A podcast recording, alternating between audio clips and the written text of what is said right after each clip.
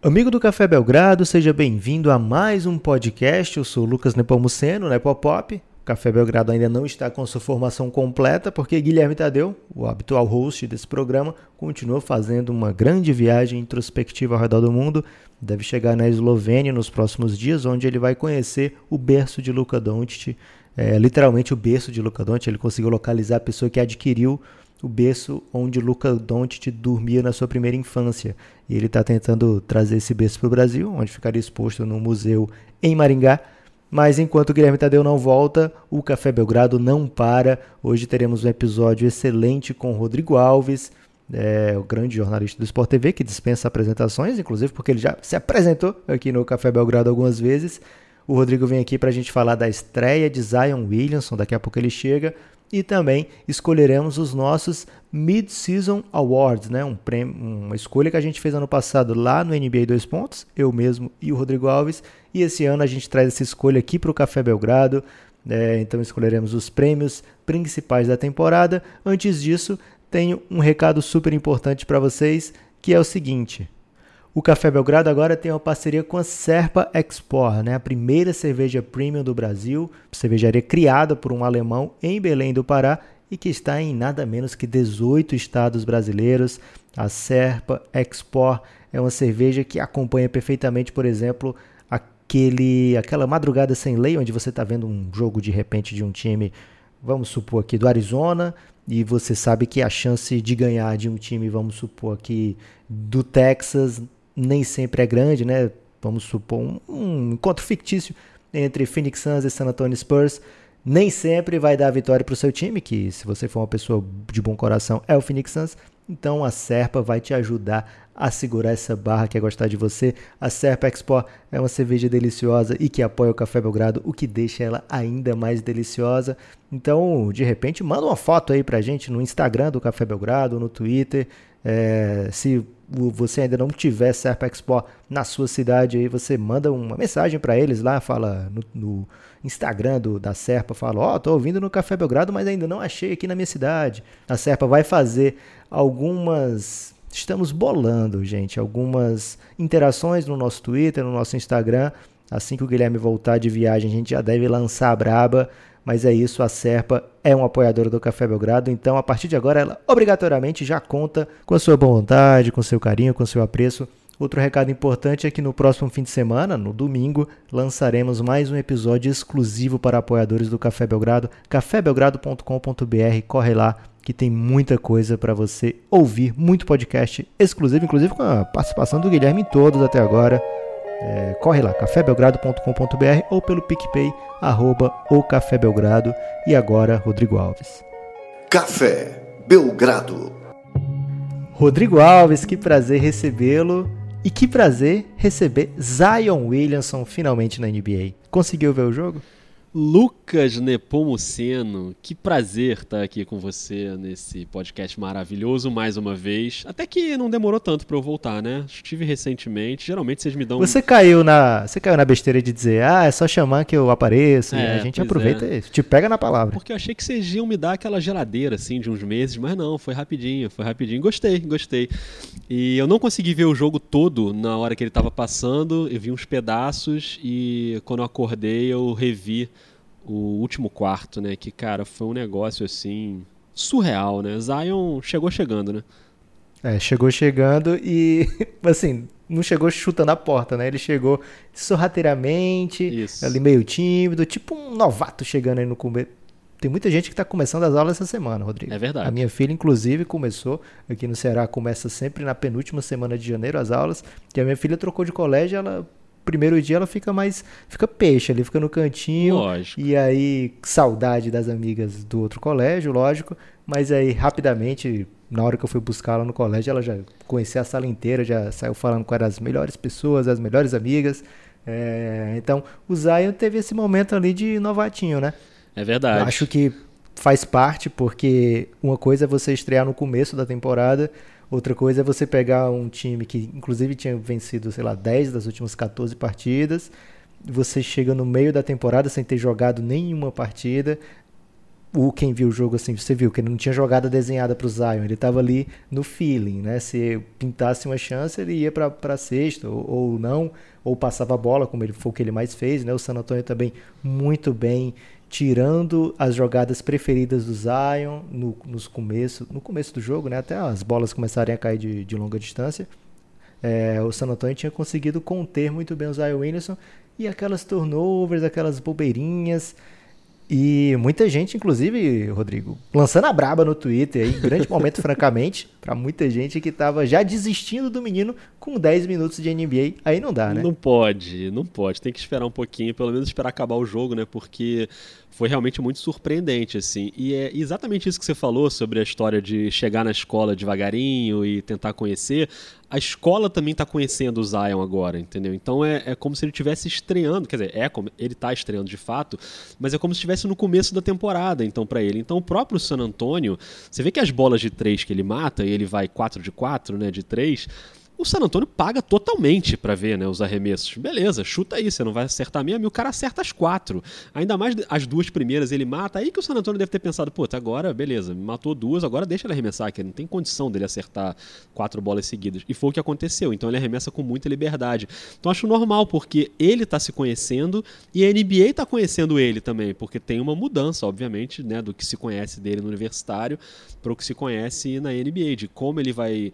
Primeiro, como ele vai se recuperar recuperar totalmente da lesão e, e, qual vai ser o estilo favorito de jogo dele ali. Não fala mais disso não, Rodrigo. Não fala de lesão não, que atrai. atrai Ele né? nunca mais vai se contundir na vida. Então peraí, deixa eu bater aqui. Pronto, bati três vezes aqui, já dei aquela isolada. Não, também acho, e tomara, né? Porque a gente já sofreu muito com várias lesões, aliás, nessa temporada, então tá bom já. O povo já tá voltando, tô gostando das voltas. Mas achei uma coisa muito interessante também que foi como o Pelicans tomou a decisão de tirá-lo do jogo, né? Porque aí o jogo virou aquilo que virou e a tentação de manter o Zion ali até o fim era muito grande, né? Porque, quer dizer, você acaba cedendo uma derrota ali, mas sabendo que, ok, não vamos meter os pés pelas mãos, vamos segurar o cara, ele está numa restrição de minutos, então é isso mesmo. Ele entrou, meteu 17 pontos em 2 segundos, mas ok, ele vai sair e ele vai ficar os últimos minutos no banco, porque a gente não vai arriscar com ele. Achei uma decisão bem sensata, assim, do Alvin Gentry. É, foram só 18 minutos, mas nesses 18 minutos já deu para ver algumas coisas interessantes. É, ali, já no segundo quarto, o, o Alvin Gentry coloca o Zion como o 5, né? O 5 de fato do time, é, jogando com Josh Hart, Brandon Ingram e mais dois jogadores alas, né? Então não tinha um pivô ao lado dele naquele momento. Então essa é uma formação que o Pelicans deve usar em alguns momentos. E eu fico pensando nas oportunidades que esse time vai ter de fast break na temporada, principalmente quando tiver com o Zion mais acondicionado, né? Mas bem em melhor condição. É o primeiro jogo dele então é normal que ele ainda esteja é, muito longe do seu ideal para a temporada, né? Mesmo que esse ideal para a temporada seja algo bem longe do que vai ser o auge físico do Zion, mesmo assim é, vai ser bem melhor do que o que foi no primeiro jogo, né? Então o, esse time, ele jogando no, como small ball, o five, né? Como pivô de small ball, acho que vai, vai trazer uma dinâmica muito interessante para esse Pelicans, porque o Zion em alguns momentos, mesmo quando antes da pontuação, né? Antes da explosão que ele pegava um rebote, ele já buscava iniciar a jogada, isso é algo que ele fazia muito em Duke, acho que é algo que o Pelicans vai aproveitar bem para fazer. O San Antonio foi um adversário muito duro para a estreia do Zion, porque eles coibiram as jogadas principais do Zion, que é, é conquistar espaço dentro do garrafão, né? se, se posicionar e já é, ficar muito fácil, um alvo muito fácil para receber a bola e fazer a cesta. Só um lance que ele conseguiu fazer isso no último período já. Ele já estava mais soltinho no jogo, né? Tava mais já serelepe.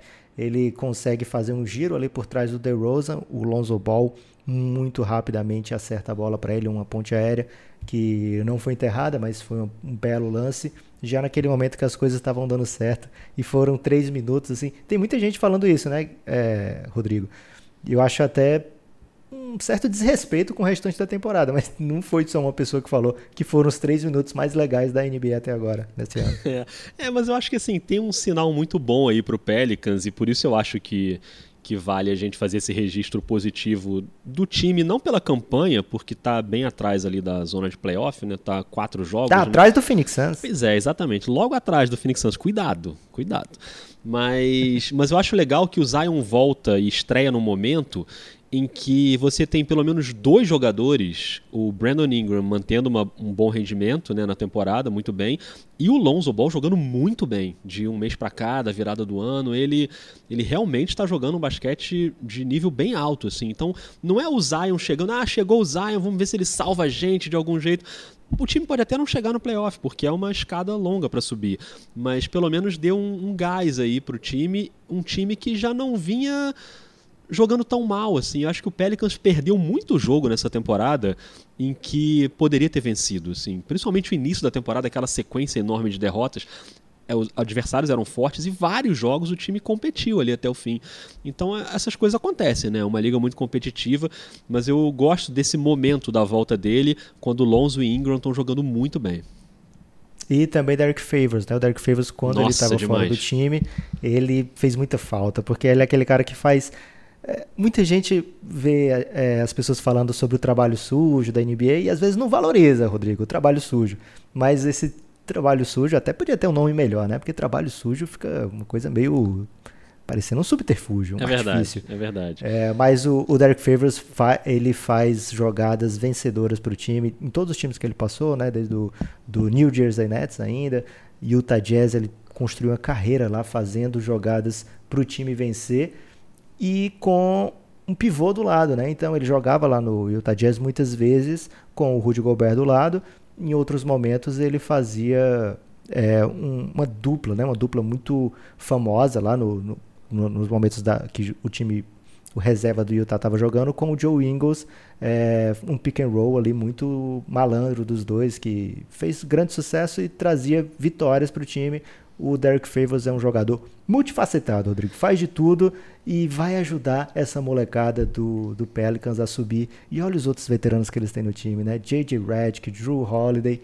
Cara, esse time pode ser que ainda não seja o ano, mas se chegar nos playoffs vai ser um confronto super divertido de ver contra provavelmente o Lakers, né? Que se for o primeiro lugar. É. Ou se o, o Pelicans conseguir até o sétimo lugar, pode ser um confronto ainda mais surpreendente. Bom, e pode ser inclusive contra o Utah Jazz do Derek Favors, né? O Favors, cara, é... a prova disso, do que você falou, é o quanto o Jazz demorou para se ajeitar depois da saída dele, né? Agora, de dezembro para cá, o time melhorou, conseguiu uma boa sequência mas o começo ruim do Jazz, claro que tem a ver também com o Mike Conley não ter se adaptado muito bem, mas eu acho que a falta que ele fez no time foi uma coisa bizarra, assim. O time sofreu demais.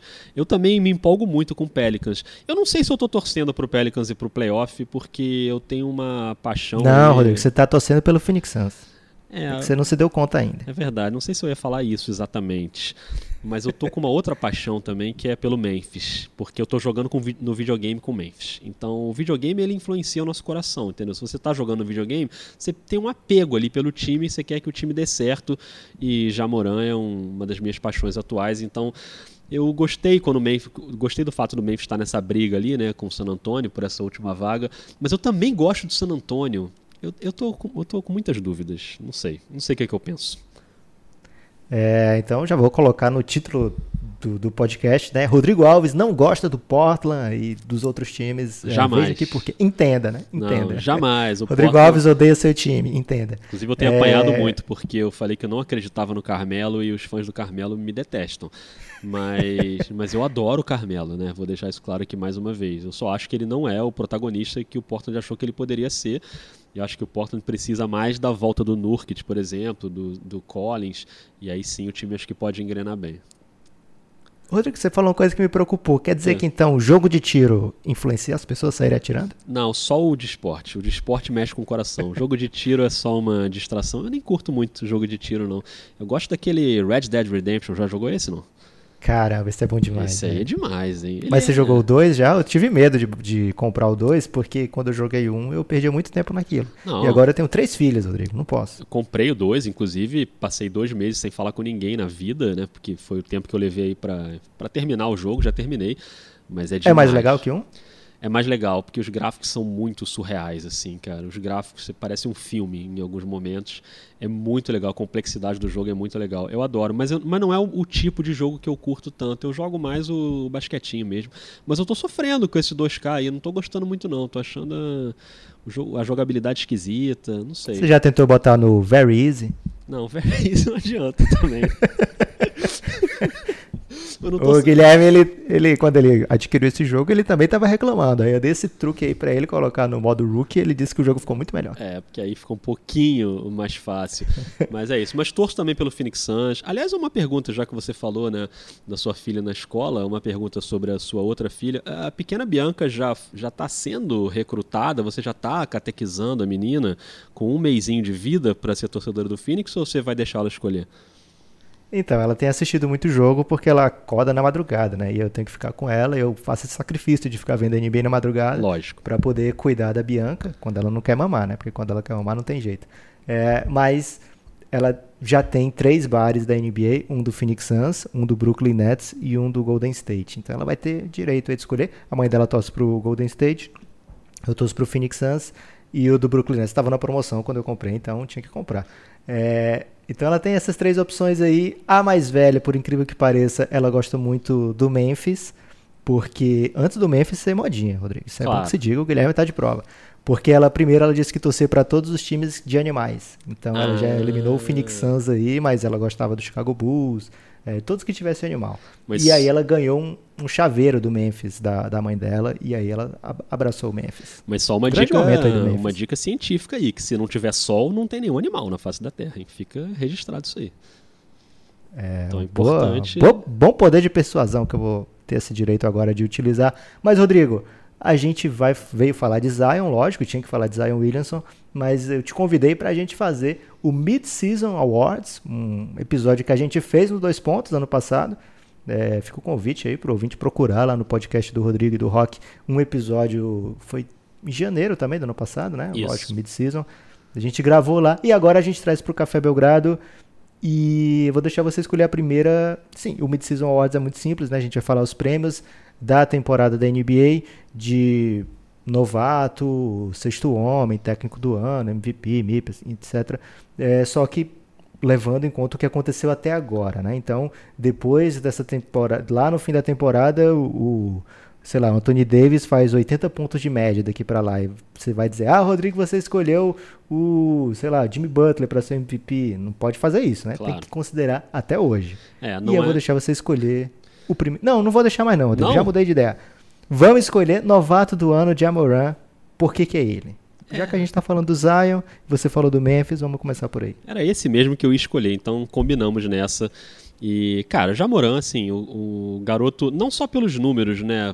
Por cara ter 17 pontos de média, 7 assistências, chutando muito bem de 3, com 40%, mas pelo fato dele ter feito do Memphis um time legal de ver jogar e competitivo, né? Ele bota o Memphis na briga por essa classificação para o playoff. Então, é, a, a, maturidade dele e o Jamoran também tem uma coisa que parece que ele está na liga há um tempão, né? Ele é super à vontade, assim, até com uma certa marra de comemorar dentro da quadra, dar uma provocada. E, e outro dia eu tava vendo um vídeo dele com o Valanciunas, ele tipo dando uma mega aula pro Valanciunas assim na quadra. Você faz isso, você vai para ali, você volta para cá, se posiciona aqui, num desses jogos que ele estava microfonado. Então, eu, eu adoro o jogo dele, acho um jogo plástico, muito legal de ver jogar jogar agressivo fisicamente, assim, ele é muito explosivo, né? Então ele parte muito para cesta, já teve algumas cravadas aí. Não ia citar aqui em cima do Aaron Baines para não te ofender pessoalmente. Mas né? o Aaron Baines ele é muito eclético, ele leva cravada de muitos jogadores. Mas tudo bem. É, mas teve a do, a do Kevin Love também, que não foi uma enterrada, porque ele não conseguiu, mas se ele conseguisse, ele realmente acabaria com a carreira do Kevin Love. E, enfim, além dessas jogadas super plásticas, acho que ele é um cara muito inteligente, assim, de ver jogar. E esse negócio do videogame, eu tava falando de brincadeira, mas é, é curioso como você fica conhecendo melhor, porque você presta mais atenção, até em outros jogadores, né, do time, que eu não prestava tanta atenção, e como eles foram evoluindo, tipo o Brandon Clark, que também é um jovem jogador que vem muito bem na, na, na temporada de calouro. É, e o Jamoran tem muito a ver com isso, né, porque é a posição que vai orientar o time na quadra, ele é o cara que inicia jogadas, que arma o time, e para mim ele já tem uma maturidade, é até uma, uma, um contrassenso, porque ao mesmo tempo que ele parece um moleque jogando, porque ele tá ali se divertindo e tá rindo e tá provocando, ele tem uma maturidade de jogo que eu acho bem interessante, assim. Então, por mais que o Zion volte, é, estreie agora e arrebente com a temporada, e por mais que você tenha outros, tipo Kendrick Nunn, né, eu acho difícil, muito difícil, que alguém tire esse prêmio do Jamoran. Até agora, no Mid-Season Award, não tem nenhuma dúvida que ele é o melhor calor. Não vou nem completar nada, você já brilhou muito.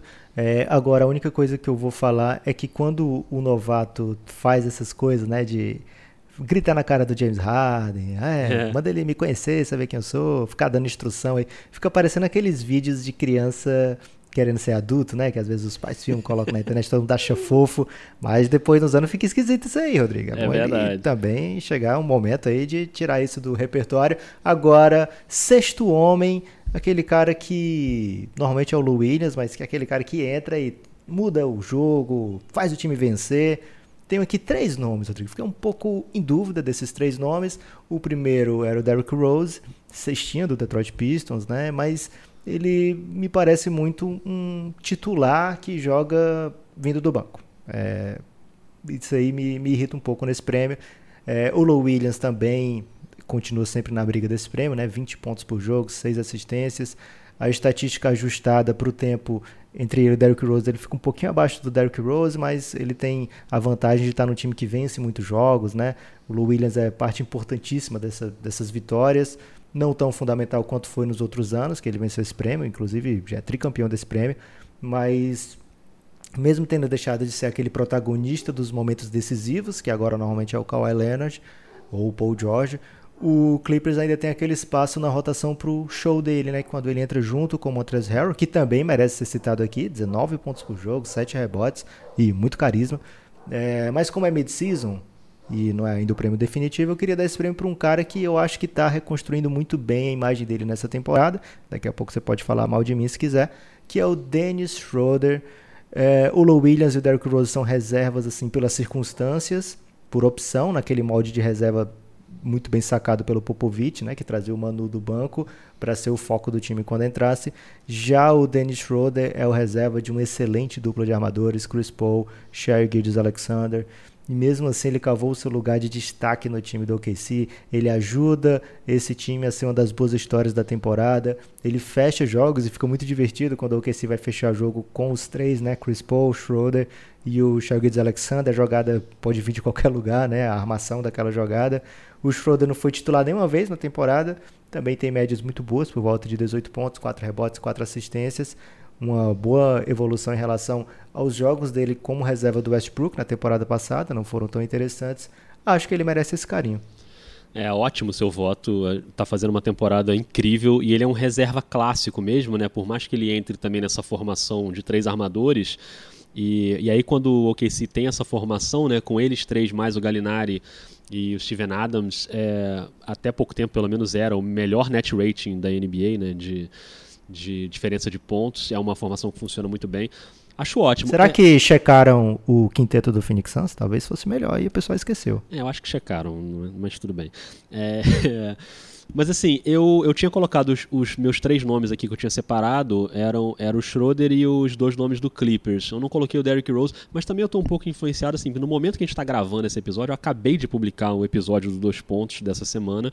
O Rafael Roque tá de férias, mas a gente deixou dois episódios gravados. E esse dessa semana é. A gente chamou a Drica Evarini, do NBA das Minas, para falar sobre os casos de violência doméstica, assédio, estupro envolvendo jogadores da NBA. E o Derrick Rose, como se sabe, é envolvido num caso gravíssimo de estupro coletivo, com um julgamento que foi totalmente bizarro. Então estou no momento que eu não consigo elogiar Derrick Rose. E peguei uma implicância, então não, não coloquei ele justamente por isso. Não é implicância, Rodrigo, é sapiência. É, é uma sapiência. Mas, mas cara, é engraçado, porque eu, eu acho o seu voto muito bom, mas eu vou votar de novo no Lou Williams, cara. Eu acho que o que ele tem feito nessa temporada, e eu acho que nessa temporada ele me parece um, um, um, reserva com mais cara de reserva, por isso que você falou, porque ele não é mais o protagonista do time. Ano passado o Williams né, era o cestinha do time, ele entrava e não saía mais, enfim. Hoje você tem o Kawhi e o Paul George. Só que o Kawhi e o Paul George é raro eles jogarem juntos, né? Jogaram acho que 18 vezes juntos na temporada, então não é, não é o tempo inteiro que acontece. Quando eles não estão juntos, o Williams sobe mais um degrau e já foi titular algumas vezes, mas assim, ele é o terceiro cestinha do time, atrás desses dois ele tem a melhor marca de assistências da carreira dele, 6.1. E ele joga, ele joga 30 minutos, que só pra gente comparar é o que joga o Antetokounmpo, 30 minutos, né? Que foi MVP na temporada passada e a gente já já vai falar mais dele quando a gente estiver no, na, na, Dando spoiler? É, no, no debate sobre MVP. Ele vai estar no debate, acho que ele está na conversa, né? Pelo menos. Mas então. Ele, eu, Devin Booker. É, por aí. Devin Booker, é, enfim, a gente chega lá.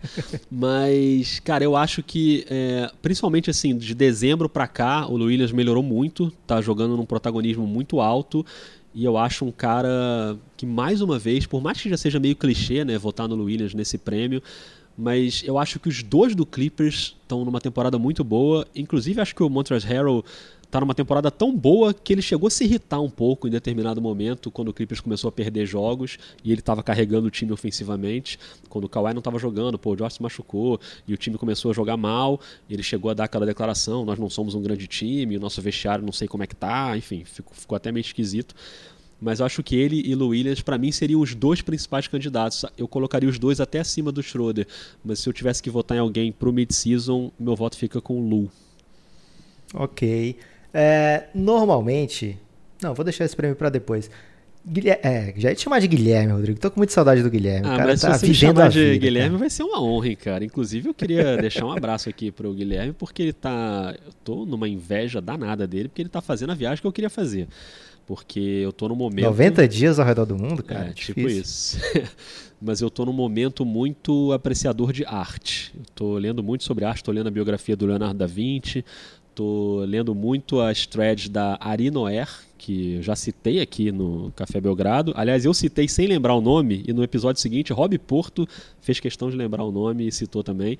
Então eu tô, inclusive, dando aqui um furo de reportagem que eu tô cogitando abandonar o basquete para estudar a história da arte. O que, que você acha aí dessa possibilidade? Aí não, aí Não, tá errado. aí você tá tem que demais. estudar. Você tem que estudar a arte de Yannis, um grande grego aí, renascentista, renascendo da equipe do Bucks.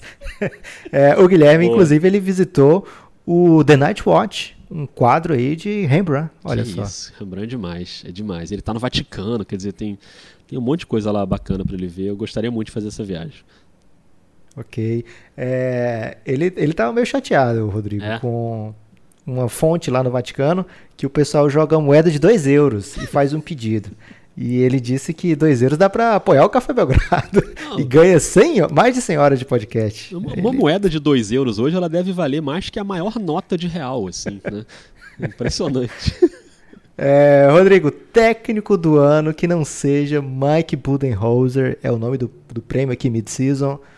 É, o Guilherme, ele curte o Eric Spoelstra para esse prêmio. Daqui a pouco eu vou dizer qual é o meu, meu candidato preferido. Não é o Eric Spoelstra, apesar de ver motivos para que se vote nele, mas eu quero ouvir primeiro o seu voto. O meu é o Eric Spolstra, sem puxar saco do Guilherme, mas é, vai fazendo um trabalho que eu não esperava que fosse num nível tão alto. Quer dizer, ele como técnico a gente já sabe que é um grande técnico e tal.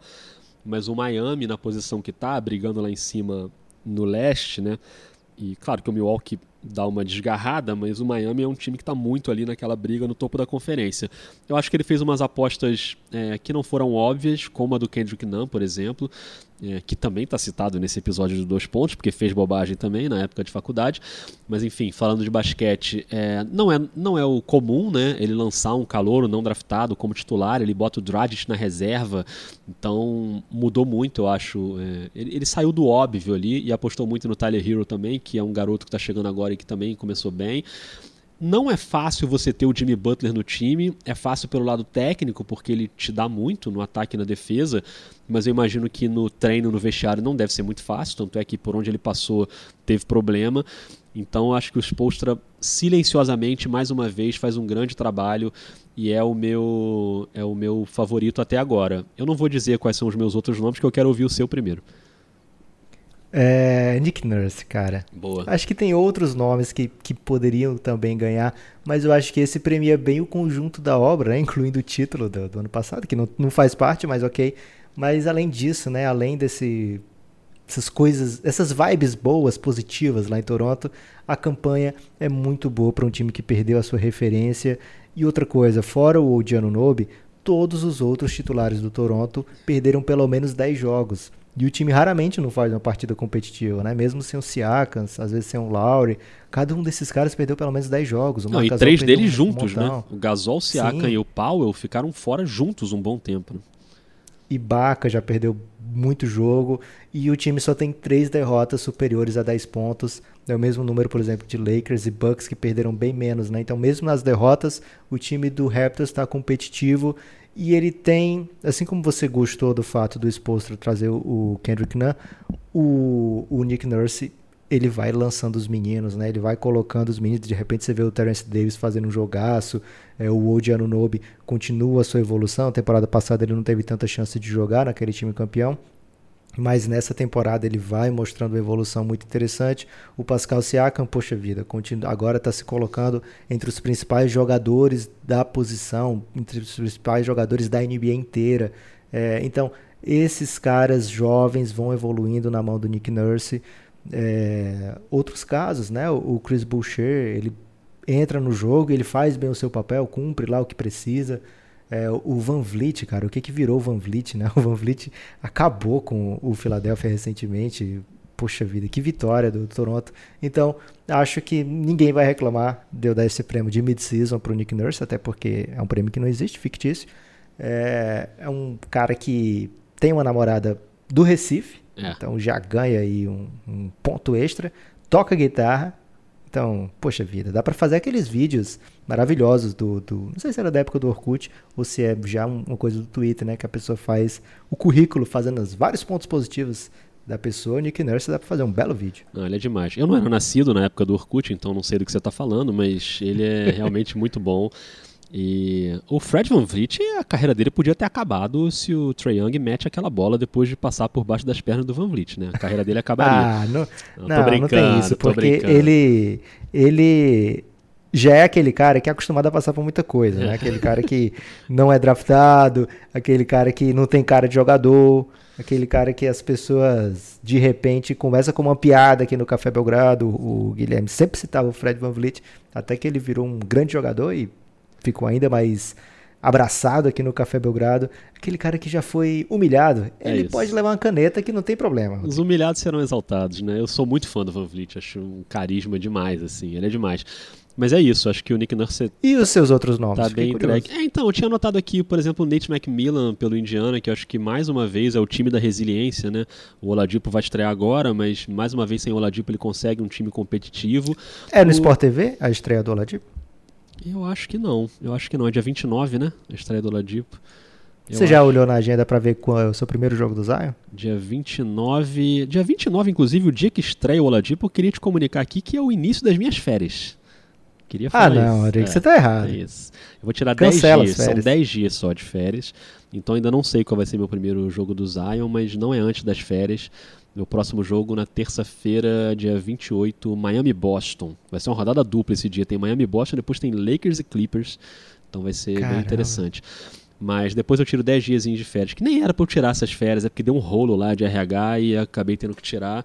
Mas enfim, vou ter que ficar 10 dias fora na, na, durante a temporada. Mas eu tinha separado o Macmillan, o, o Taylor Jenkins, acho que vai fazendo um bom trabalho no Memphis. E vou jogar um Cara, nome você tá aqui. muito apaixonado. Eu né? tô, eu tô. Eu adoro Memphis. Mas, até porque eu sou o Taylor Jenkins no videogame, entendeu? Então tem que dar uma valorizada nele. E, e, cara, vou te falar que sim, não para ganhar o prêmio de melhor na mid-season, mas o Frank Vogel eu acho que merece um créditozinho aí também, cara. Eu vejo a galera às vezes um pouco irritada com algumas coisas dele, mas acho que ele conseguiu montar uma defesa bem sólida aí do Lakers e, claro, você tem LeBron e Anthony Davis no seu time e as coisas ficam bem mais fáceis para você, mas tem várias coisas que eu gosto nesse Lakers aí. Acho que o Frank Vogel tá, na, tá no debate. Também acho, a defesa do Lakers é uma das sensacionais histórias dessa temporada. É uma super defesa. Lógico que as pessoas vão lembrar, ah, mas perdeu pro Boston, perdeu duas pro Clippers. Mas, é. cara, a NBA é uma temporada gigante, 82 jogos. Nessa fase, cada vitória é uma vitória, vale a mesma coisa. É, nos playoffs, deixa a cornetinha para os playoffs. Né? Se o time está com, sei lá, 34 vitórias e 9 derrotas, tá bem. Podia ser pior, podia estar tá 14 anos sem playoffs, aí, tipo Sacramento Kings. Exatamente. É, mas o pessoal reclama muito do Frank Vogel. Acho que tem coisa boa nesse Lakers e seria sim, acho que o terceiro nome, acho que o Spolstra tá muito, muito pau pau com o Nick Nurse para mim nessa temporada, talvez fosse fim da temporada eu voltasse no Spolstra, mas como é mid-season, queria dar esse abraço aí no Nick Nurse. Justo. É, tem um prêmio, Rodrigo, que normalmente ele é até esquecido, né, ignorado, executivo do ano, mas nessa temporada é quase uma pergunta filosófica, né, porque o Clippers e o Lakers são as novas potências da NBA, são celebrados com razão, né? O Bucks está com a temporada no nível histórico. O Boston Celtics conseguiu literalmente trocar o Terry Rozier pelo Kemba Walker. É assim que está registrada a troca lá no escritório da NBA. Salvou off-season, né? O Pat Riley trouxe o Jimmy Butler, draftou o Tyler Hero, que não foi um draft óbvio, né? Foi uma escolha 13. E o time agora é um contender. Mas meus dois candidatos não são nenhum desses dois. Eu queria saber, Rodrigo, qual é aquele executivo que te deixa ouriçado nessa temporada? Cara, esse, esse prêmio é tão difícil porque é o seguinte: esse prêmio depende de uma relação espaço-tempo. Se a gente jogar essa análise pensando já no, no playoff, que não é o nosso caso aqui, né? Que a gente está falando do que aconteceu até agora. Se a gente jogasse lá para frente, eu talvez tivesse uma tendência a dizer que o Lawrence Frank, né, do Clippers, ou seja lá quem toma as decisões no Clippers, pode ser, sei lá, o Jerry West, mas enfim, o Lawrence Frank oficialmente é quem concorre. É, o cara simplesmente trouxe o Kawhi e o Paul George pro time dele, assim. É, eu acho que é a, a, mudança mais impactante, até maior que a do Lakers de ter trazido o Anthony Davis. Porque o cara traz dois grandes jogadores, né? Dois jogadores de nível altíssimo da NBA. Mas o Clippers até agora tá nessa, né? Do load management, aí joga aqui, não joga ali, aí perde, aí vai mal, vai bem. Então tá ali no bolo. O, o negócio do Clippers é pensar lá na frente, é que esses caras estejam bem no playoff. E se eles estiverem bem no playoff e o time for para final, eu acho que provavelmente ele vai ser o cara para ganhar esse prêmio. Mas o nosso prêmio aqui não é esse, não é, não é tentar prever o que vai acontecer, é premiar o que aconteceu até agora. Então, até agora, eu acho que o Lakers merece uma consideração. É o Pelinka que concorre nesse prêmio aí, não? É, infelizmente sim. Então já desisti, de já desisti, não é mais ele. não, tô brincando, é duro, né, dar um prêmio desse pro Pelinka. Mas enfim, o impacto até agora na temporada dele com o Anthony Pode dar pro é LeBron, porque pode dar pro LeBron. Real foi... Não, e tem isso, é a mesma coisa que dá o prêmio na temporada passada pro Magic Johnson, sendo que assim, na real, é, eu tenho muita dúvida de qual é o papel do dirigente numa contratação dessa e qual é o papel da vontade do jogador de querer ir para aquela franquia, entendeu? Tanto no caso do LeBron quanto do Anthony Davis, eu acho que, acho que são casos diferentes do Clippers, entendeu? Tudo bem que o Kawhi queria jogar em Los Angeles, ok, mas a engenharia feita ali com a troca do Paul George e tal é, é outra coisa. Mas enfim, eu estou enrolando muito para dizer que eu, eu vou dar um prêmio também sentimental pro outro lado dessa troca do Clippers. Memphis Grizzlies. Não, Memphis Grizzlies no caso não. draftou bem, draftou bem, mas no caso não. Cara, eu vou dar esse prêmio pro Sam Prest do Oklahoma. Caramba. Muito ousado, Ele né? é o meu voto. É o seu Ele voto? é o meu voto. Cara, é. o Sam Prest, é. assim, tudo bem, talvez ele, ele tenha talvez ele tenha dado até mais sorte do que competência, porque ninguém esperava que fosse acontecer o que aconteceu com o Oklahoma, com o Chris Paul. Né, a, gente, a gente até falava, pô, até quando o Chris Paul vai ficar? Ele vai ser trocado antes da deadline, ele não vai nem esquentar cadeira e tal. E na, na real, assim, você tem o Shai no seu time, que pô, é uma estrela em ascensão. É, o Schroeder, que já vinha né, da temporada passada, e o Chris Paul comandando ali um, um, um time muito bem, Galinar, enfim acho que a coisa deu tão certo no Oklahoma que eu fico muito tentado a dar esse prêmio de meia, de meia temporada aí para ele. É isso, Rodrigo, exatamente isso. Porque, olha só esses caras que a gente falou, né? O, no caso, os que eu falei no começo, o Bucks, ele faz a temporada incrível, mas o movimento da off-season deles foi perder o Malcolm Brogdon, né? É, eles estão jogando nesse nível muito por causa do técnico, por causa do Yannis. E ok, conseguiu trazer os seus jogadores lá interessantes, né? O Wesley Matthews compõe bem, etc. O George Hill tá jogando no nível muito acima do esperado, mas ele também já estava no time. Mas ele conseguiu manter peças importantes, teve que renovar muita gente e conseguiu fazer o time estar tá jogando nesse nível que está jogando. Então, é, merece ser celebrado, com razão.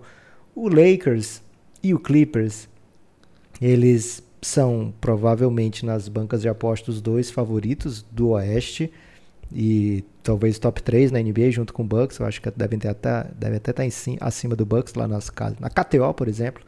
É, mas eles fizeram trocas short-sighted, né? Assim, trocas que para poder ter o inglês necessário aqui. O Guilherme está viajando o mundo, mandando palavras aí em outros idiomas que ele quer que eu use no podcast. Esse inglês aí, Pediu... repete aí que eu nem captei exatamente qual é essa palavra, short-sighted. É, é uma visão curta, assim, né? É, então, é, short-sighted. Eles são, são trocas que a longo prazo são trocas muito boas para os times com quem eles trocaram, né? Então a troca do Anthony Davis, poxa, o Lakers para adquirir o Anthony Davis lançou, abriu mão, né, de Brandon Ingram, abriu mão de Lonzo Ball, abriu mão do da escolha 4 do draft, abriu mão do Josh Hart, é, Poxa, e além disso, várias escolhas futuras, né? Talvez o LeBron saia do Lakers, talvez o Anthony Davis saia do Lakers, e essas escolhas ainda estarão sendo devidas ao Pelicans. Essa também o Pelicans merece um abracinho aqui só porque como é mid-season. Verdade. A temporada não foi aquele grande sucesso, né? Então tá esquecido nesse momento. É, já o, o Boston Celtics ele conseguiu trazer o Kemba, ok, mas não foi off-season dos sonhos do Celtics, né? Bem longe disso tá tendo um ótimo ano, principalmente porque o Kemba encaixa muito bem, é um elo que junta tudo que tinha de bom ali naquele time e potencializa, né? Mas não foi especificamente assim uma super off-season que transformou o, o Celtics de uma temporada bem meia boca para essa bem mais alvissareira. O Pat Riley, sim, esse sim, acho que merecia estar nesse top 3 aqui do fim. Mas o do Clippers, cara, o Lawrence Frank, ele fez, a, acho que a troca mais desequilibrada da história da NBA. Trouxe o Kawhi, e aí se você colocar o Kawhi na, na troca, né, como se ele estivesse recebendo Kawhi e Paul George, que de fato foi o que ele precisou fazer, né? Para receber os dois, Kawhi e Paul George, ele abriu mão do Shai Gilgeous Alexander, abriu mão do Gallinari, abriu mão de um trilhão de escolhas de draft, né? Foi um montão, tipo nove escolhas de draft, uma coisa gigante, né? É, muitos e muitos anos pagando escolhas ou swap nas, nas, nas escolhas, né? É, então foi tudo isso pelo Paul George. Tudo bem, o Paul George foi terceiro na votação para MVP no ano passado, merece uma excelente troca, uma excelente compensação quando eu vou adquirir um jogador desse. Mas na verdade é que eles pagaram o suficiente para trazer os dois, enquanto eles receberam apenas um, né? Foi uma, a troca foi pelo Paul George e do outro lado da troca, do outro lado do telefone, negociando essa troca, estava o Sam Prest, que amealhou Shai Gildes Alexander, um, cara, ali para você construir a sua franquia ao redor dele, amealhou várias, várias escolhas e aproveitou o momento para fazer isso também com o Russell Westbrook. Se você para para pensar que o, o OKC tinha caído dois anos seguidos no primeiro round dos playoffs, estava com 40 milhões em contrato para o Westbrook, ia renovar o contrato do Paul George na melhor das hipóteses. Já tinha renovado, na verdade, né? Eu já estava pagando um salário gigantesco também para o Paul George. Você estava abraçado com aquele, com aqueles dois anos, né? Aqueles dois anos que Paul George fez a melhor temporada da sua vida. Russell Westbrook é, começando a dar sinais assim de que já não era aquela potência física dos outros anos, apesar de ser um dos principais jogadores da NBA ainda, e você abraçado por muitos anos com aquele time que não estava passando da primeira rodada dos playoffs. Hoje a situação do OKC é de futuro, né? Você olha para esse time e você projeta excelentes frutos a serem colhidos daqui a alguns anos. Acho que esse sim é um trabalho de GM de montagem de um elenco. Talvez não para essa temporada, o time do OKC não vai ser campeão. É um spoiler aqui que eu estou trazendo, mas é um time que vai ter muito o que dá de alegria à sua torcida e nas mãos habilidosas de Sam Prest, que já fez algumas besteiras na NBA, né? Teve, fez a, a troca clássica da, da, década, né? Que foi James Harden é, saindo logo depois do time para a final, abrindo mão ali de uma sequência de finais, de títulos, inclusive. É, mas nesse ano acho que ele merece o prêmio. E o Pacers que entrou no off-season, Rodrigo, com uma escolha de 2020, foi o investimento do Pacers, saiu dela com Malcolm Brogdon e TJ Warren, dois titulares do time.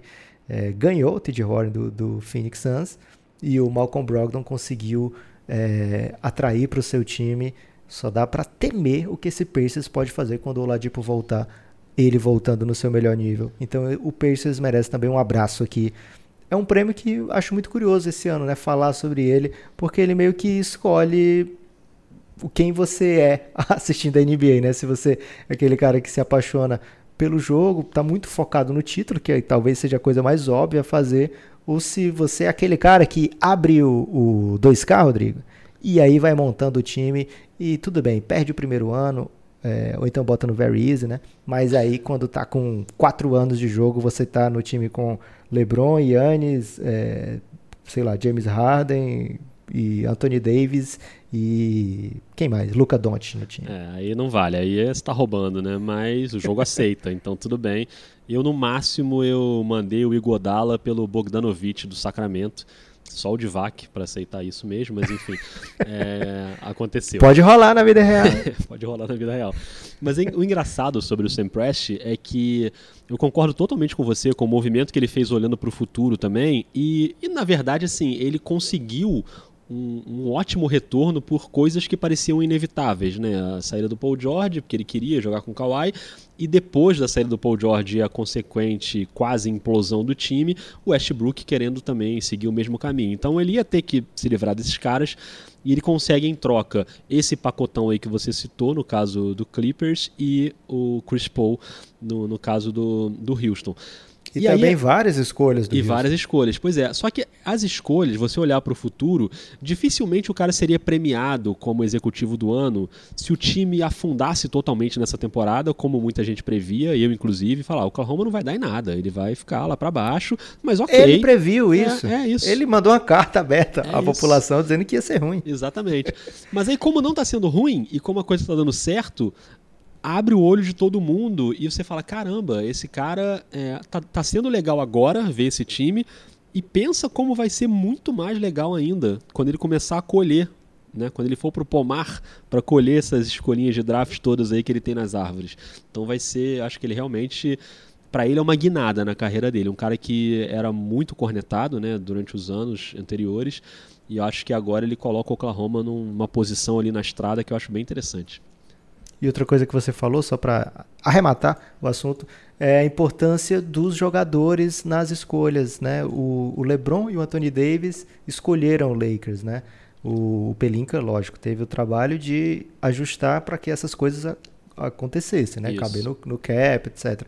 O Kawhi e o Paul George escolheram o Clippers também. Então, não acho justo a gente ficar dando prêmio. É Dá o prêmio é. logo pro Kawhi, então. O Kawhi foi o cara, o mentor aí dessa, dessa parada toda. É, o Kawhi é, foi agora... um grande general manager dessa off-season, porque ele que organizou esse, essa bagunça toda aí. Tava podendo, né? MVP das finais. É isso. É... Agora chegou a hora do prêmio mais xodó do Café Belgrado porque a gente faz até uma série antes da temporada começar, né? MIP Hunters. A gente vai mapeando os candidatos, é um barato acompanhar de perto a evolução dos caras. Então a minha maior, a minha maior responsabilidade aqui do podcast é escolher um belo MIP para essa temporada, Rodrigo. São vários candidatos interessantes para essa temporada, não, para essa mid-season. Esse ano tem muita gente que poderia ser citada aqui mas tem um cara que preenche todas as caixinhas das características lá que a gente procura lá no Mape Hunters. Ele está no terceiro ano, tem 22 anos, é um dos protagonistas de um time que faz uma bela campanha, deu um salto estatístico fenomenal e além disso, é, no eye test, né? Assim, você vendo ele jogar, você vê, caramba, esse cara não fazia isso até ano passado. Ban Adebayo, ele se tornou um playmaker secundário no Heat, ampliou completamente seu impacto ofensivo, uma metade de temporada mágica, né? Maravilhosa. E assim conquista o meu voto, que, poxa vida, é um voto super difícil aqui de MIP, Mas Ban Adebayo, não quero nem citar os outros, Rodrigo. Se você quiser, você É. pode citar, mas porque muita gente eu não queria deixar ninguém triste, apenas dizer que o Ban Adebayo tá muito, muito, muito surpreendente nessa temporada. Não tão surpreendente é a palavra, mas está muito evoluído. Acho que essa é a verdade. Ele deu um salto, tá em outro patamar, para usar uma frase aí que o jovem hoje em dia gosta. É, eu não gosto muito dessa frase, não, mas tudo bem. É, eu vou citar vários aqui, vou deixar várias pessoas tristes. É, inclusive os grandes jogadores, né? Os jogadores que concorrem a prêmios Não, maiores. você vai falar Luca Doncic? É, pois é, então, esses caras, eles. É claro que eles estão entre as evoluções da temporada. O Doncic evoluiu muito, o Siakam evoluiu muito. O próprio Antetokounmpo evolui sempre um pouquinho a cada ano. O Brandon Ingram, acho que é um cara que também tá, é, vem numa evolução muito grande. Eu tinha separado dois votos aqui, um voto mais do coração e um voto um pouco mais da razão. O meu voto do é do coração Memphis? era o Adebayo. É, até porque o Adebayo, eu acho que ele tem um efeito colateral que é a evolução do Ração Whiteside lá em Portland. Que acho que é uma, uma saída que foi boa para os dois lados. O Whiteside faz uma temporada para mim que é muito, talvez para mim seja a maior surpresa da temporada, mais que o Dwight Howard, porque cara, o Whiteside é um jogador que me irritava muito e ele faz uma temporada muito boa. Ele virou um dos grandes protetores de aros da NBA, jogando muito bem e tal. É, obviamente, né, levando em conta a lesão do Nurkic, que, não, que tá sem, assim jogar há muito tempo. Então, quando ele voltar, não sei como é que vai ficar essa equação, mas gosto muito da temporada do Whiteside. E ele abre, a saída dele abre um espaço pro Adebayo brilhar no Miami e o que ele tá jogando é brincadeira, assim. Ele tá assina embaixo aí de tudo que você falou. Mas o meu outro nome, que talvez seja um pouco mais da razão, que a essa altura você já imagina qual é, é o Devonte Graham, né, do Charlotte. E aí eu fiquei pensando na série Mip Hunter. Eu ouvi essa série na Califórnia, hein? Vou tirar uma onda agora, hein? Que eu lembro que eu Caramba. tava viajando e eu ouvi vários episódios dessa série. E eu fiquei tentando lembrar desses critérios. E se não me engano, você agora me ajuda a me refrescar a minha memória. Não tinha um critério que era do aumento de minutos, que quando o cara aumenta muitos minutos, é natural que ele aumente a produção dele, então não vale tanto, não tem isso? Hum, você tinha que ter ouvido melhor, Rodrigo. A Não gente tem não isso. faz essa... A gente fala essa- que. Não, a gente fala realmente dos minutos que se espera que quando aumenta os minutos aumente a produção, lógico, mas que não necessariamente não seja uma coisa proporcional, né? Às vezes o cara joga faz muita coisa em poucos minutos, joga com energia ali que não dá pra você manter na ou, ou mesmo num role muito específico, né, que você, quando você vai jogar mais minutos, você não tem aquele mes, aquela mesma função no time, mas tem uma pequena um problema aí no voto do Devontae Graham para MIP Hunters, Ah. que a gente não abraça muito a escolha de sophomore, né? Por É, isso que o- o. Shai, a gente não curte tanto, o Devontae Graham, mas no episódio para apoiadores de MIP Hunters, posso dar um spoiler aqui, o episódio final pra, da série MIP Hunters, todo ano a gente faz escolhendo os nossos times, né? Montando o Team Guilherme e o Team Nepopop. Tanto o Shai como o Devontae Graham foram escolhidos. Então esse ano tá permitido votar nele sim. É, abaixo aí o preconceito contra os segundanistas, né? Mas o, mas o Devonte Graham, ele teve essa questão dos minutos, ele mais que dobrou os minutos dele, né? De 14 para 35. Ele tá jogando muito bem, ele tem ótimas médias de pontos. É, pontos ele pulou de 4 e alguma coisa para 18 e alguma coisa. É, então, assim, ele, ele triplicou a média de pontos, duplicando a média de minutos. Mas a função dele no time mudou muito. E, eu, o que me surpreendeu mais é que a troca do Terry Rozier, né, do Kemba, a saída do Kemba e a chegada do, do Terry Rozier, é, ela dava a entender que o Terry Rozier sempre foi o cara que queria o quê? Ser um dono do time, um protagonista, né? Quando ele substitui o Kyrie naquele playoff no ano retrasado e ele vai bem, ali pintou uma estrelinha na cabeça dele, um diabinho no ombro que falou: Rozier, você é demais, cara. Você tem que dominar um time aí da NBA. Isso aqui tá pequeno para você. E por Scary isso. né? Terry. Scary Terry, né? E de fato ele jogou muito bem ali. E ele achou que ele podia ser o cara de um time. Então ele vai pro Charlotte e ele não consegue ser o cara do time absoluto, apesar dele não estar tá nem jogando mal, porque o Devonte Graham também assume esse papel e vira titular e os dois jogam, né, como titulares. Podia muito bem um dos dois só jogar, mas os dois jogam, os dois terminam jogos, os dois tiveram boas atuações. Então acho que o Devonte Graham, para mim, eu coloco ele como evolução justamente por isso. É um cara que não estava no meu radar na temporada passada, sabia ali de nome, mas não estava muito acostumado a jogar. E agora é um cara que chama muita atenção e é legal ver o cara jogar, né? Ele, ele joga de um jeito bacana, ele faz coisas na quadra que eu acho bem Mas não legais. conta ponto negativo você ter que ficar vendo um monte de jogo do Charlotte? Conta um pouco. É, sem Kemba, então, acho que é um pouco mais de sacrifício. Mas o Charlotte tem uns nomes legais, tem o PJ Washington, que eu gosto de ver também. Assim, é, é um time que já foi pior. E tem a Belinha, né? A Belinha tem o, traz o lúdico, né? Então acho que é interessante também. Mas então por isso, é, o, apesar de eu ter o Adebayo no coração, eu ainda voto contrariando aí a, o preconceito da série Mip Hunters contra Sophomores, eu ainda voto no Devontae Graham. Ok, tá muito bem votado. Agora é hora do filé, né? Hora do MVP, hora de você falar nomes como Devin Booker, DeAndre Ayton. Tô ansioso para esse voto, Rodrigo. Tem mais você um antes do MVP, você sabe, né? Você quer votar em prêmios subalternos ainda? Não, tem o defensor do ano, que não votamos, né? Ah, tá, ok. Você pulou Defensor aí. do ano, o Rudy Gobert do ano. Vai ser ele de novo? Vai ser ele de novo. pra mim é ele até agora, cara. Ele tá demais, assim. Ele é um cara que. No ataque, eu acho até que ele vem. Não é a questão do prêmio, né? Mas eu acho até que ele vem melhor no ataque, fazendo mais coisas no ataque.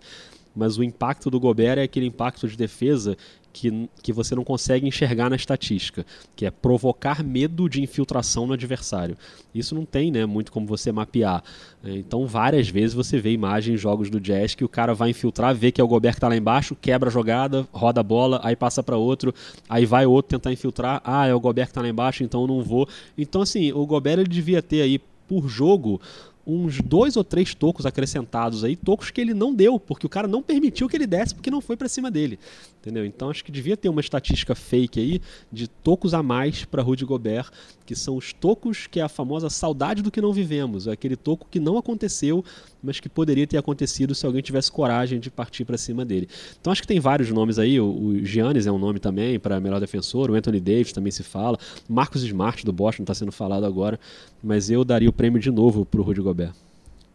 Eu acho que quando chega num, num certo uma certa repetitividade dentro da NBA, a galera acaba mudando, né? É, não, é. votar no Gobert de novo, vai, vai tentando é, se convencer de que outras pessoas merecem. Acho que o Anthony Davis tem uma chance muito, muito boa de ganhar o prêmio esse ano, porque o Lakers tem uma defesa muito, muito forte, uma defesa incrível, realmente. E se você olhar individualmente as temporadas recentes da galera que está jogando, não eram grandes defensores nos últimos tempos, né? Então, é, foi meio que precisou algum um, um, pacto coletivo ou o próprio Frank Vogel conseguir acessar essa necessidade de defender ou realmente o impacto positivo que o Anthony Davis faz, né? O Anthony Davis, assim como o Gobert, ele causa um impacto que muda completamente o jeito do adversário jogar, o jeito de o adversário agredir o aro, né? Então, Anthony Davis e Rudy Gobert devem ser os favoritos. Acho que nessa temporada para mid-season, o Rudy Gobert está até merecendo mais do que nos últimos anos, porque o Utah Jazz, nas últimas duas temporadas, eles vinham mal até a virada do ano e depois começavam a encaixar perfeitamente a sua defesa, chegavam tinindo nos playoffs. Ano passado pegaram o James Harden no primeiro round, foi uma coisa muito curiosa o jeito que eles escolheram marcar o, o, o James Harden, acabaram perdendo no primeiro round. Mas esse ano o Utah Jazz chega nesse ponto da temporada, metade da temporada, lá em cima, segundo do Oeste, Rudy Gobert tendo um ano defensivo mais uma vez brilhante. Agora, não vou dar esse prêmio para ele não, Rodrigo, porque ele fez uma falta no Brandon Ingram e não marcaram. Ali Nossa. defender batendo, pode. É Essa fácil. falta foi muito bizarra, né? Foi uma tapona no braço, realmente. Foi lamentável. Então vou agradar a Laker Nation, porque senão eles não escutam o podcast. Rodrigo. É verdade. Muita gente. Vou agradar a Laker Nation dando esse prêmio de MVP, ou oh, desculpa, de defensor do ano pro Anthony Davis, porque a verdade é que eu queria muito dar esse prêmio de Mid-Season Award MVP pro LeBron James. Me ajuda, Rodrigo. Me convence aí a dar esse prêmio pro LeBron. Cara, prêmio de MVP agora, nesse momento da temporada, eu acho que, obviamente, assim, me parece claro que tem três jogadores aí que estão destacados do resto do bolo, né? O LeBron, o Antetokounmpo e o Doncic. Para mim, eles estão bem acima. É, com o Harden, o Harden, acho que ele tá nesse grupo também. Mas a questão é que o Harden não está conseguindo fazer o Houston jogar da maneira como a gente esperava. Então, é, jogadores que estão brilhando muito e fazendo seus times ficarem bem acima até do que a gente esperava, no caso do Dallas, eu acho que são esses três. Sem desmerecer o Harden, eu tô definitivamente não faço parte do grupo de haters do Harden que acham chato o jogo do Houston. Não acho nada disso. Acho uma coisa linda, sou super fã do Harden. Mas eu acho que ele tem essa questão de não estar tá conseguindo fazer o time jogar tanto, é, colocar o time numa posição que na tabela, né, se você for ver, o Houston tá ali no bolo, mas, mas acho que Os cachorros aqui são muito fãs do Harden. É mesmo? Pois é. Mas é, eu, eu ainda deixo o Doncic em terceiro e fico muito na dúvida sobre Antetokounmpo e LeBron, cara. Mas eu não vou te convencer sobre o LeBron porque o meu voto é no Antetokounmpo. E primeiro eu vou falar do LeBron então, que eu acho que pelo fato de ter descansado nas últimas férias, né? Não jogou playoff, não jogou pela seleção americana. Fisicamente ele teve um ganho natural, né? É inegável que ele entrou na temporada muito melhor fisicamente do que vinha entrando. Então ele passou a defender melhor, correr mais. E ele é o líder do time, o impacto dele no time quando ele está na quadra, não preciso nem falar, né? É brincadeira, é só você ver enquanto ele está e enquanto ele não está. Um impacto muito maior que o do Anthony Davis, inclusive é o líder em assistências da liga, tá passando muito bem a bola, então tá voando o LeBron. A questão é que o, o Antetokounmpo é até mais difícil de medir, porque, tudo bem, em que pese o fato do, do Milwaukee jogar mais contra times do leste, o Antetokounmpo, ele, a média de, de minutos dele é muito baixa, né? Ele joga meia hora por jogo. E assim, ele subiu em pontos, de 27 para 30, subiu um pouquinho nos rebotes, aí ele cai alguns décimos ali em assistências e subiu o aproveitamento de 3 pontos, que era de 25 na temporada passada, para 32, que já é o limite de baixar uma lei e proibir que ele jogue na NBA. Porque se ele começa a passar muito disso, o STF tem que intervir na NBA porque não pode. E o, o grande problema dele melhorar tudo é porque ele já foi MVP, Rodrigo. Exatamente, ele é o atual MVP.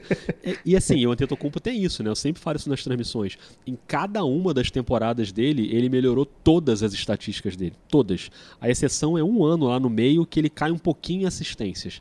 Mas tirando isso, em todos os anos ele subiu em pontos, assistências, rebotes. Então, assim, é, é, difícil você argumentar contra o cara, né? E, e, é isso, ele várias vezes ele não joga o último quarto. Ele faz os números que ele faz jogando três quartos. Porque o Milwaukee já abriu uma vantagem ali. Ele vai chegar no playoff assim, voando, voando, porque ele vai estar descansado fisicamente. E com um time mais maduro em relação ao ano passado, né? Quando o time perdeu para o Toronto. Então eu, eu acho que o, o Milwaukee não vai ter. Sei lá, tá, tá cedo para dizer ainda, porque ainda tem meia temporada pela frente, muita coisa pode rolar. Mas hoje não vejo nenhum adversário para o Milwaukee na, na, Conferência Leste para chegar na final. E com caixa para disputar uma final competitiva, seja contra o Lakers, ou Denver, ou Clippers, ou enfim, Houston, Utah, qualquer um desses times. Então por causa disso, pelo, pelo fato do cara já ser o MVP e ter melhorado ainda mais em quase tudo no jogo dele, eu não consigo tirar esse prêmio aí do mid-season do Yannis, não. É, eu coloco eles dois bem acima do, do, da carne seca, digamos assim. Ou até é. da carne cheinha, em alguns casos. é, mas o, os, tem muita gente fazendo temporada incrível, né? O cara, a temporada do Luca Doncic, se você for ver a frieza dos números, você não vai entender como é que ele tá fazendo é. isso. O menino tendo 20 anos. Cara, é, você falou em proibição, o Luca Doncic pode sofrer essa intervenção a qualquer momento também, Rodrigo. Totalmente, totalmente. É, é errado o que ele está fazendo. Não, o Luca Doncic pode a proibição dele pode ser, ó, você fica quatro anos fora da liga e volta quando você tiver uns 24, 25, porque aí tudo bem. Com 20 anos o cara não pode fazer o que ele está fazendo. E tem que voltar desse jeito, não é pode isso. ficar treinando não. É isso. tem que voltar exatamente da maneira que está. É, mas o Luca, o Luca Doncic não, o Yannis e o LeBron têm a seu favor o fato dos times deles estarem atropelando geral na NBA e ainda mais o Milwaukee Bucks, né? É, tipo assim, tudo que o, o lado do LeBron tem, os motivos para você votar no LeBron são muitos, mas aí você compara, né? Faz a comparação justa com o Yannis e você pensa, poxa, não dá, né? Porque por mais que o LeBron esteja fazendo essa temporada gigante, né? O Lakers esteja indo muito bem, o time do Yannis está ainda melhor, os números do Yannis são ainda melhores. É raro ter aquele negócio do MVP normalmente é o quê? O melhor jogador do melhor time, né? Muitas vezes esse é um dos critérios mais utilizados e nesse caso ele é o melhor jogador do melhor time com os melhores números, né? Então, votar algo contra isso nesse momento, né, nesse mid-season seria poxa, brigar com o que está acontecendo, brigar com a realidade, Rodrigo. Isso é, é uma isso. coisa que está em moda, mas aqui no Café Belgrado não tem isso não. Brigar com a imagem. brigar com a circunferência da Terra. Não é, pode. Não dá. É, então fica aqui esse, esse pedido de desculpa pro LeBron, fica também o convite aí para ele, de repente, fazer mais pontos, Rodrigo. E fazer 31 pontos por jogo, de média, e a gente já começa a fingir que, que tá sendo honesto dando esse prêmio para ele. Mas poderia sim, acho que vai ser dividido, acho que mesmo se terminasse assim dessa maneira a temporada, acho que ia ter muito voto pro LeBron, é, mas não dá. O Yannis pode até. Eu ainda não estou convencido que esse time não tem adversário na Conferência Leste, porque o jogo no playoff muda um pouco e as características ficam é, nem sempre favoráveis para o jogo do Bucks, né, para o jogo do, do Yannis e do Bucks. A gente viu ano passado o Philadelphia dando um trabalho muito grande. O Philadelphia não, desculpa. O Boston no primeiro jogo dando um trabalho grande pro, pro, pro time do Bucks. Depois a, a a série do Boston desandou incrivelmente, mas tanto nos últimos anos, né, quando o Yannis não conseguiu chegar à final de conferência, como na temporada passada, a gente viu times, lógico, tem que ter muito, muito material na mão, né? O Raptors tinha, além do Marcasol, que é um super defensor, tinha Siakam e Kawhi para montar um paredão ali na frente do Yannis. Mas tem muito técnico bom no leste, tem muito time com ótimos jogadores e a gente olha para esse Bucks, a gente vê que tem o Yannis num patamar assim super relativamente superior a todo mundo, depois o Middleton que nem tá assim no seu melhor ano da sua vida, mas ainda é o segundo melhor jogador do time com facilidade e depois jogadores que nesse Milwaukee Bucks estão voando, estão excelentes.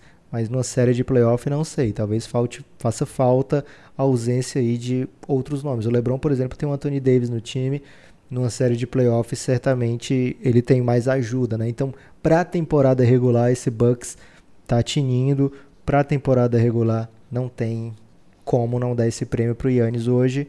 Queria muito voltar no LeBron, seria uma história gigante, né? O cara na sua, sei lá, milésimo ano de NBA, décima, décima sétima temporada, né? Todas em alto nível, não tem um ano assim xoxo do LeBron, todos são em alto nível. Muitos anos sendo o melhor jogador da NBA, mesmo que não ganhasse o prêmio de MVP, era o melhor jogador da NBA. É, e agora, mesmo com 35, ainda é considerado por muitos o melhor jogador da NBA. Acho que é um, um atestado de excelência que ele tem, mas MVP nem sempre vai premiar isso. Aliás, o LeBron tem só quatro na carreira, que se você olhar assim como um todo, parece muito pouco mas é algo muito raro na NBA. Jogador que tem que ser celebrado, mas o Giannis está fazendo a história dele, tem que receber o prêmio. Se ele merecer, Rodrigo tem que ser ele, né? É, eu acho que ele merece, mas assim, o, o Rafael Roque sempre fala isso no Dois Pontos quando a gente debate esse tema de MVP, que a premiação de MVP, ela, cada um vota ali de acordo com seus critérios. Ela, às vezes, é uma, uma junção de várias narrativas diferentes, então tem muito a ver com com o que vai acontecendo com o cara ao longo da temporada. O Yannis, principalmente nessas questões em que o Milwaukee vence os jogos com facilidade, ele joga menos tempo, você vai ver as jogadas dele nos highlights, você vai saber que o Milwaukee ganhou bem, mas você tem menos momentos heróicos do, do Giannis na, na temporada. O LeBron, é, é, possível que a narrativa dele até o fim da temporada ainda tenha momentos de pico. Por exemplo, ele vai passar o Kobe Bryant agora no, na, na, pontuação histórica da NBA. Ele, o, os jogos do Lakers têm um componente de dramaticidade, uma coisa meio hollywoodiana, assim, maior do que o do Milwaukee. Então fala-se mais do LeBron do que do Antetokounmpo durante a temporada. Eu acho que Você isso... acha que o Los Angeles Lakers recebe mais atenção que o Milwaukee Bucks. Um pouquinho um pouquinho mais. Então, assim, ele, ele, o LeBron tem isso ao lado dele. Ele é um cara muito mais visado ao longo da temporada o, o Yannis fica lá em silêncio, né? Em Milwaukee, tranquilo, jogando demais. Por isso que a gente concordou aqui de dar o prêmio para ele agora. Mas até o fim da temporada, dependendo de coisas que forem acontecendo com o LeBron, e se o Yannis ficar nessa, nesse entre aspas silêncio de ser super eficiente, mas sem grandes gritarias talvez a narrativa mude para o LeBron, né? Até porque é o momento do LeBron. O Lakers deve chegar no playoff como um dos favoritos para chegar à final e quem sabe ganhar o título e a gente sabe que o playoff não conta, então talvez seja uma chance de dar o grande prêmio ao LeBron ali. Então, não sei, acho que a coisa ainda pode mudar bastante. Eu acho que provavelmente vai ficar entre eles dois. Também acho que o Doncic está jogando muito bem na temporada, mas talvez não nesse nível assim dos dois. Então, eu ainda esperaria. Você acha que o o Doncic na, na, nessa última partida do Dallas que eu fiz contra o Clippers, quando ele dá aquele passe para o Tim Hardaway no fim do jogo. Ah, não. Você acha que ele devia passar ou que ele devia arremessar? Ah, cara, tinha que passar, né? É algo que a gente viu isso na carreira do LeBron inteira. Exatamente. Ele sendo contestado por passar por outros jogadores. A gente fala muito disso lá no Reinado, na série Reinado, né? Principalmente a primeira, primeira temporada, quando tinha essa, essa ideia ainda do Cavs. E também no primeiro, no, no primeiro ano dele do Miami, né? Que não conquista o título. Com isso vem, vem as perguntas, vem as contestações, vem, sei lá, fazer que como se ele fosse o motivo da derrota. Imagina, cara, aquele time do Cleveland Cavaliers com Mo Williams de All-Star, é, Zaidrunas e o Gauskas com 800 anos, jogando com 18 proteções, o time ter 66 vitórias e a pessoa ficar brava aí com uma decisão do LeBron. Ah, tomou uma decisão ruim. É, então, eu te perguntei porque no jogo engraçado. no jogo eu falei que ele tinha que ter arremessado. E, e claro, assim, dando, contextualizando que o Harden até tem um aproveitamento melhor que ele, que estava livre, o posicionamento dele era melhor, o Luca estava mais afastado da cesta e tal. Mas eu fiquei com aquele sentimento, talvez um, uma coisa meio do coração também, cara. Eu queria ver ele matando essa bola da vitória ali, entendeu? É isso, a gente é, quer ver isso. É, eu também aí, ficou claro, puto que o Lebron não é, arremessava. Pois é, racionalmente, ele, obviamente ele tomou a decisão certa, isso é óbvio. E eu nem tive tempo, depois que acabou o jogo também, eu não tive tempo de explicar. Então talvez quem tenha visto o jogo esteja me xingando até agora. Mas depois eu fiquei pensando, falei, cara, realmente, eu, eu queria ter visto ele fazer a sexta, eu acho que talvez fosse uma boa chance até dele matar aquela bola, porque também, às vezes, assim, o aproveitamento não diz tudo, né? O fato do cara ser clutch, acostumado à decisão, ter a frieza, também diga, né? Mas no fim das contas gerou um debate ali depois daquele lance dele. Mas ele tá jogando muito. E é algo que, por exemplo, o Kobe não passaria, o Jordan não passaria. É. Quer dizer, às vezes passavam, né? Os dois, mas na maioria eles tentavam. É, mas quando não cai, fica sempre, poxa, devia ser de outro jeito, né? É, é um natural se pensar assim, o IC, né? A gente tem até uma série do Café Belgrado. Tudo que você falar, Rodrigo, a gente tem uma série do Café Belgrado. Eu tô sabendo. é, acho que algo, só para terminar do debate do, do prêmio, pode ser decidido de repente em número de vitórias do time, né? O, o é. Bucks está indo para uma média de 71 vitórias, né? Se extrapolar o que eles venceram até agora é, para o restante da temporada, vai dar 71 vitórias. Acho que isso aí fica impossível tirar o prêmio do Yannis. Mas vai que o time entra numa fase ruim, ou o próprio Yannis perde alguns jogos, esse time termina, sei lá, com 62 e o Lakers com 67, de repente pode ser o fator decisivo aí. Eu tô um pouco nervoso agora porque o episódio está terminando e eu acabei de me dar conta que eu não pensei num destaque final. Como é que eu faço agora? Você pode de repente mandar um abraço pro Guilherme ou pro pessoal do Giannis, que tal? Tá, tô mais tranquilo. Já tá na hora do destaque final, não? Ou me Tá na hora do momento francamente, Rodrigo. Momento francamente. Faz muito, faz muito tempo que a gente não tem um momento francamente aqui no Café Belgrado. E esse momento francamente vai para as pessoas que estão dizendo que o Guilherme viajou para ver o Super Bowl. Muita gente tá fazendo essa denúncia nas redes sociais. O Guilherme colocou lá no Giannis, que é o grupo institucional de apoio negando o nosso inimigo sono, um grupo do Telegram para os apoiadores do Café Belgrado. Ele colocou um vídeo lá provando que ele não está nos Estados Unidos, pelo menos até agora. A gente sabe que a viagem é longa, ele só volta daqui a uns 70 dias, mas ele está tentando provar a sua inocência nessa acusação seríssima. Você quer mandar um, um destaque final aí para ele? Ou para outra assim, pessoa? Eu não queria ir contra a maré, não, mas eu queria também dizer que hoje você tem recursos aí, ferramentas para fazer vídeos fake e fotos fake. Você pode estar tá num lugar e usar um chroma key aí, um fundo verde e parecer que você está em outro. Então. Mas a gente está falando do Guilherme. É, Se fosse você, acho... tudo bem. Mas acho que o, o Guilherme, Guilherme, ele, ele Guilherme não... tem dificuldade para mandar foto no WhatsApp. Tava vendo, inclusive, ouvindo agora hoje mais cedo o podcast do Bial, que o programa do Bial vira podcast depois, né? É uma artimanha aí para entrar no mundo dos podcasts. E tava uma entrevista lá com. Tá errado? Né? Não, tá certo. Quanto mais podcast, melhor. Mas o, o cara falando sobre a, o deepfake, que é uma técnica que eu não conhecia, fiquei surpreso. Que você inclui o rosto de uma pessoa dentro do rosto de outra pessoa. Então ah, é tem, o, tem um cara muito, muito bom nisso no Twitter. Acho que é Bruno Sartori, alguma coisa assim. O cara é Era esse cara, esse cara que foi entrevistado, era ele que estava no programa. E Ah. aí eu fui até curioso, porque eu estava ouvindo a versão podcast e eles começaram a falar: Veja agora, eu, Bial, vou ficar com a cara do Galvão Bueno. Só que eu não estava vendo, porque eu estava ouvindo, ou seja, tive que ir no, no Globoplay para poder Ah, ver não, aí tá o errado. negócio. Quer dizer, Você eu disse que não o tava podcast no errado, mas-. Não pode. Mas é impressionante, rapaz. Então, mas assim, não sei se Guilherme dominaria esse nível de tecnologia, né? Não, certamente que não. Esse é o seu destaque final? Falar que o Guilherme é peba na tecnologia? Não, meu destaque final é parecido com o inicial e eu tô com muita inveja dele porque eu queria estar vendo lá as obras de Caravaggio e Rafael. Eu tô muito impressionado com a biografia do Da Vinci. Acho o maior gênio da história da humanidade. Tô lendo um livro de 700 páginas. A última vez que eu fiz isso talvez tenha sido nunca. Nunca acho Não que tem um li. audiobook desse livro aí pra você não precisar ficar lendo? Não, audiobook sou contra também, né? Não pode. Audiobook, né? Para- para livro é para ler também, né? Vamos com calma.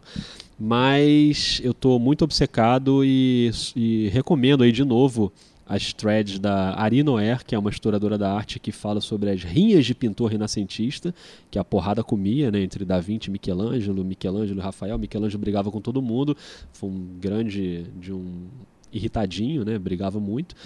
E o Donatello? Não, o Donatello não é muito citado, porque o Donatello ele é claramente a pior das tartarugas ninjas, né? Se você for pegar o talento artístico né, dos outros três, estão muito acima. Poxa. É o que a gente falou aqui do, do MVP, né? É LeBron, Tetocumpo e Doncic. O resto está mais para baixo. Então, Donatello, Donatello é o que? O Westbrook? ele é o Harden, né? Que é muito bom, mas não tá no nível dos outros Tá três. bem ainda, né? É, tá bem, tá bem. Mas Leonardo e Michelangelo realmente eu acho muito fora da curva. Então o meu recado é esse, né? E fica essa dúvida aí, até quando eu ficarei no basquete, quando que eu vou fazer esse salto aí pra para virar um comentarista de quadros. Acho que seria interessante. Ok, Rodrigo, fica aí. Não é uma grande mudança de carreira, né? Porque você tá Não. saindo dos- da, da quadra pro quadro, né? É isso, Pequena perfeito, é uma letra. É, muito obrigado, Rodrigo. Como sempre, você abrilhantando aqui o Café Belgrado. É, fica a dica de.